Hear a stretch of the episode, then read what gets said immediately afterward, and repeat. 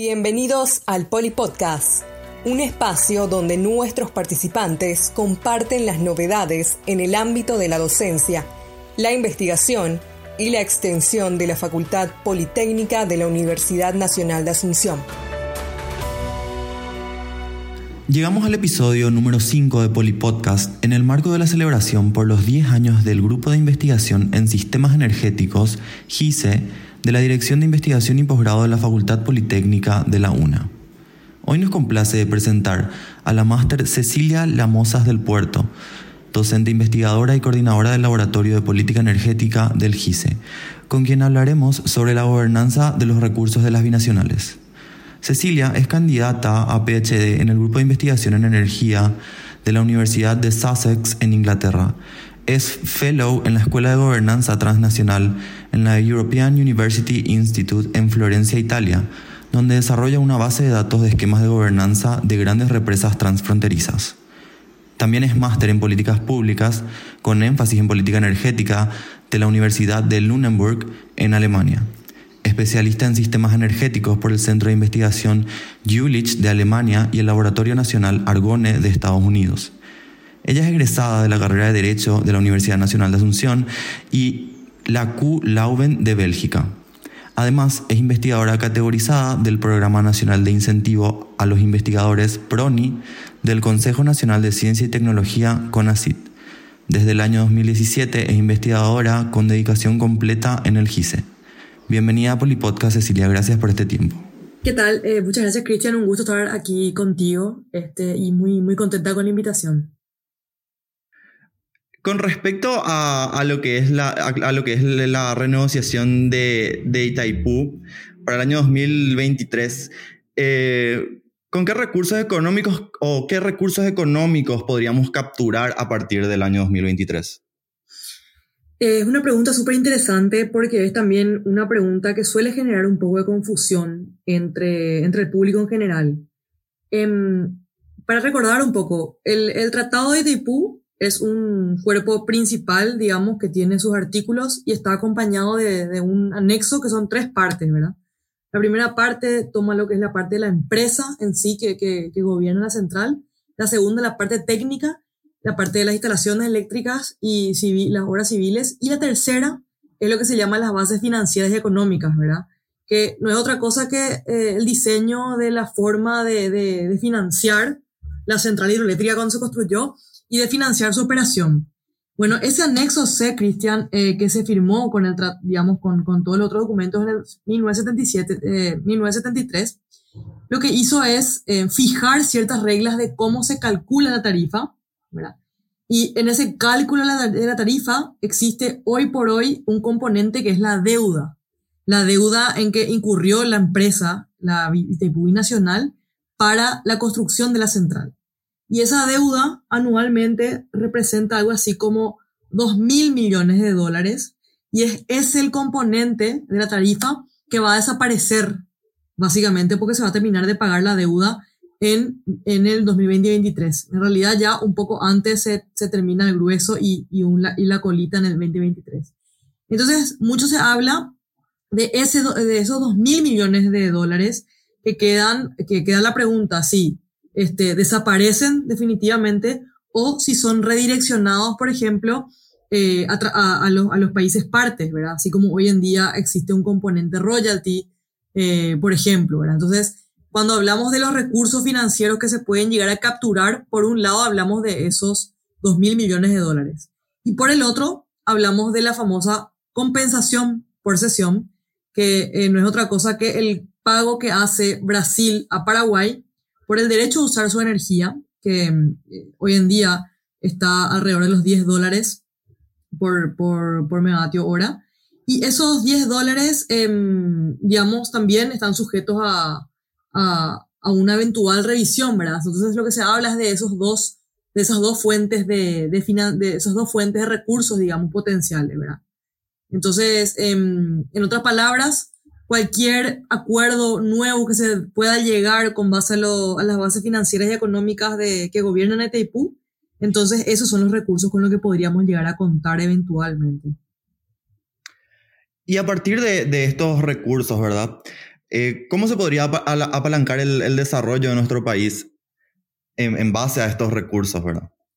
Bueno, lo, que nosotros, em, lo que nosotros proponemos, y en realidad no es que proponemos nosotros desde el grupo de investigación, sino lo que está probadamente, este, lo que está sobradamente probado, y de hecho está también en la política energética del Paraguay, es el hecho de que si uno tiene un dinero extra, aunque sea, vamos a hacer el ejemplo, una familia, una persona que gana un dinero extra, lo mejor que puede hacer es depositar o, gestionar de alguna manera una inversión con ese dinero, ¿verdad? Como para que, como para que ese dinero dure o que rinda, ¿verdad? Eso es algo que todos estamos familiarizados.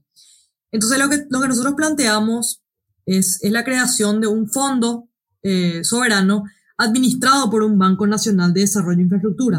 Entonces, de manera que ese dinero que ingresa, que hoy en día ya ingresa un dinero importante a partir de las binacionales, pero como existe la posibilidad de que, de que primero que siga eh, ingresando y segundo de que se incremente ese ingreso, entonces nosotros lo que proponemos es a través de un fondo estructurado y a través de un banco nacional que canalice diversas inversiones, entonces eh, de esa manera lo que se llama apalancar esos recursos, ¿verdad? Em, para darte una idea nomás, Cristian, ¿verdad? Eh, hasta, hasta el año pasado, la cantidad de dinero que ingresó al Paraguay por, por las binacionales fue cerca de, de, 12 billones de dólares, ¿verdad? En total. Eh, no, me, corrijo, discúlpame, el equivalente al, al discúlpame, me, me, equivoqué, el 12% de, de, todos los ingresos que recaudó el, Estado paraguayo, ¿verdad?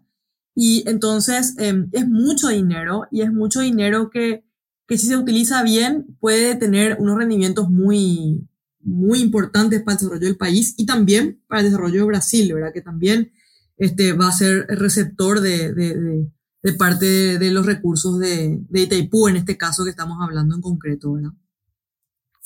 Y teniendo en cuenta este, este fondo que, que, se que se crearía con los, con el, con, de, o sea, diciendo de vuelta, con los fondos, ¿verdad?, provenientes de, de Itaipú en el futuro, ¿cómo se haría la distribución de estos beneficios en, dentro de nuestra sociedad?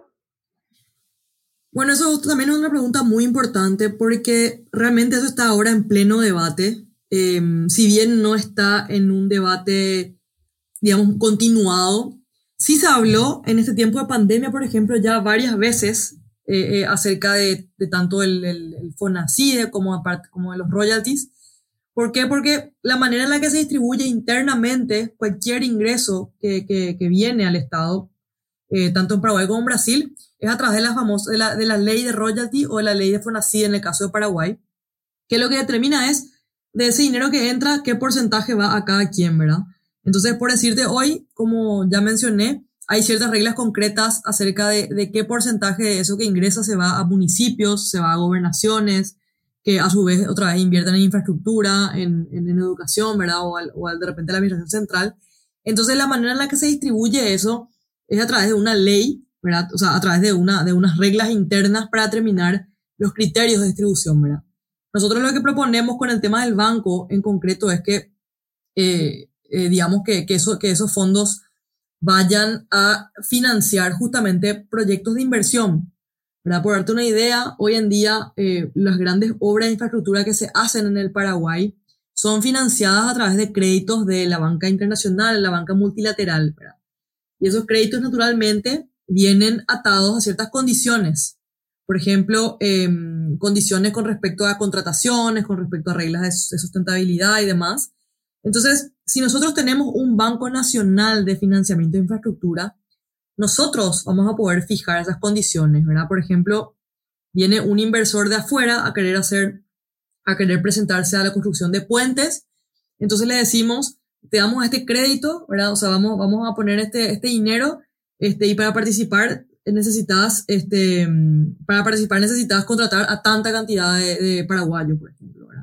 Entonces, por un lado, para recapitular tu pregunta, por un lado, la distribución se puede dar directamente o a través de los royalties, a través de, de la ley de, de compensación en Sirfona, CIDE, o a través de, de, este caso se puede dar también em, a través de, de, de las obras de infraestructura, ¿verdad? Que pueden dar muchos beneficios.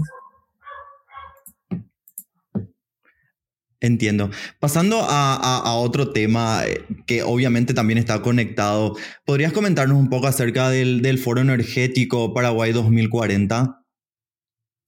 Sí, eh, bueno, con mucho gusto. Eh, la verdad que en, este año, en realidad el año pasado ya iniciamos en conjunto con, con Itaipú Nacional y con CRECE, que es un centro de investigación, que se llama el Centro de Investigación en Recursos Naturales, Energía y Desarrollo, eh, con, con, la Facultad Politécnica empezamos una serie, de, una serie de ciclos temáticos o diálogos sobre temas que son clave para el futuro energético del Paraguay, ¿verdad?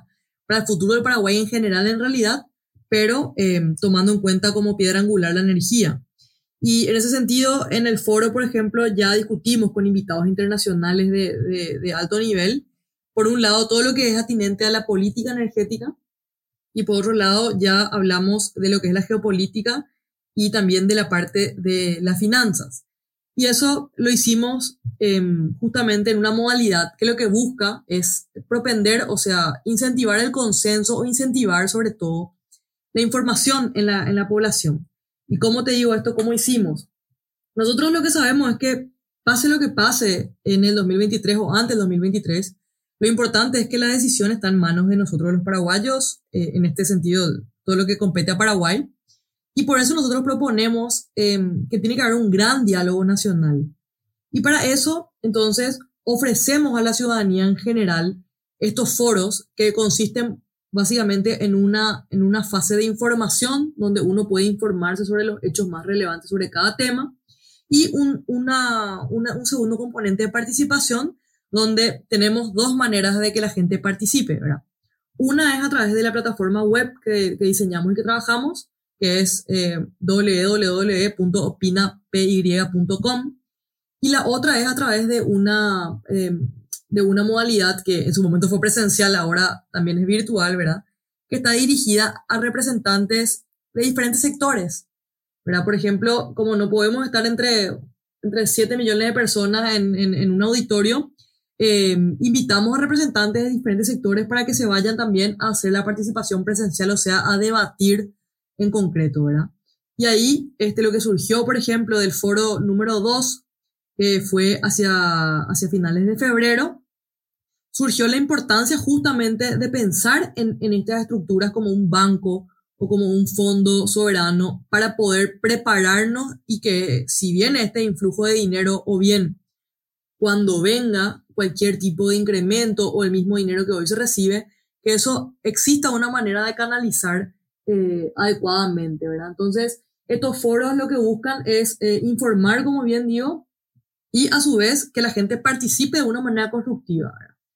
Y la idea un poco es que, em, o sea, lo que estamos haciendo es que el resultado de cada foro nosotros vamos sistematizando, porque consiste también en unas encuestas, con unos grupos, em, con unos trabajos en grupo, eh, para verificar un poco lo que es el consenso interno, ¿verdad? Y lo que hacemos luego es sistematizar eso, es decir, volverlo un documento, un resumen de, de los hallazgos más importantes y elevarlos em, luego a las autoridades para que esto sirva como un insumo, un insumo importante en lo que es la planificación de, la revisión de las condiciones económicas y financieras del Tratado de Taipú. Entonces, esto más o menos es el espíritu del foro y, esto es más o menos lo que intentamos hacer con, eso, ¿verdad?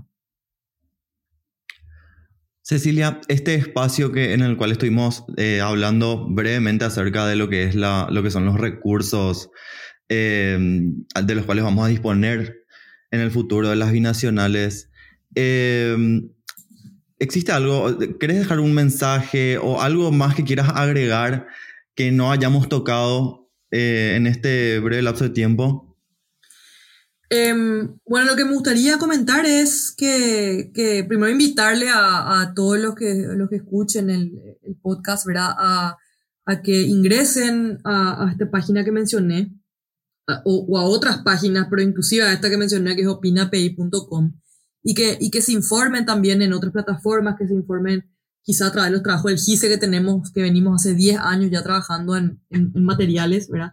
Que se informen porque existe, eh, con respecto a este tema de Itaipú, existe como eh, ciertos discursos o ciertas ciertas asunciones que muchas veces son muy, muy pasionales, uno parece que está viendo un partido de fútbol de repente cuando escucha hablar de este tema, porque la gente se va de un extremo al otro, eh, pero muchas veces no se basa mucho en hechos esa, esa discusión, ¿verdad? Más bien en las opiniones que uno se imagina cómo es, ¿verdad?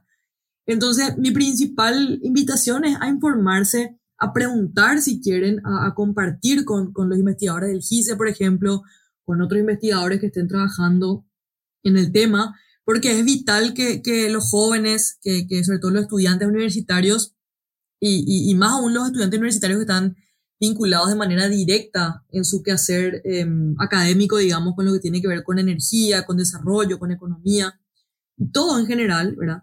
a que se informen sobre los hechos, por más complicado que sea realmente a veces entender, para poder ser responsables también al momento de, emitir las opiniones y, que, estas, que, estas, este, que estas opiniones tengan verdaderamente el potencial de, de cambiar algo para bien y no solamente de quedarnos en la queja o en el temor de que va a pasar, como si fuera que ya se viene una catástrofe que muchas veces también se escucha. Entonces, eh, yo llamo e invito a, a, informarse, a acercarse y, y, a construir juntos lo que es la, la conciencia de, de, de, país con respecto a este evento que realmente puede cambiar eh, los próximos 100 años de vida en nuestro país, Cristian. Eh, Cecilia, eh, fue un placer haber compartido este espacio contigo en nombre del equipo de, de Polipodcast y comunicación de la Facultad Politécnica te reitero mi agradecimiento. No, gracias a ustedes por la invitación. Muchísimas gracias. Gracias por acompañarnos en este espacio. Hasta el próximo episodio.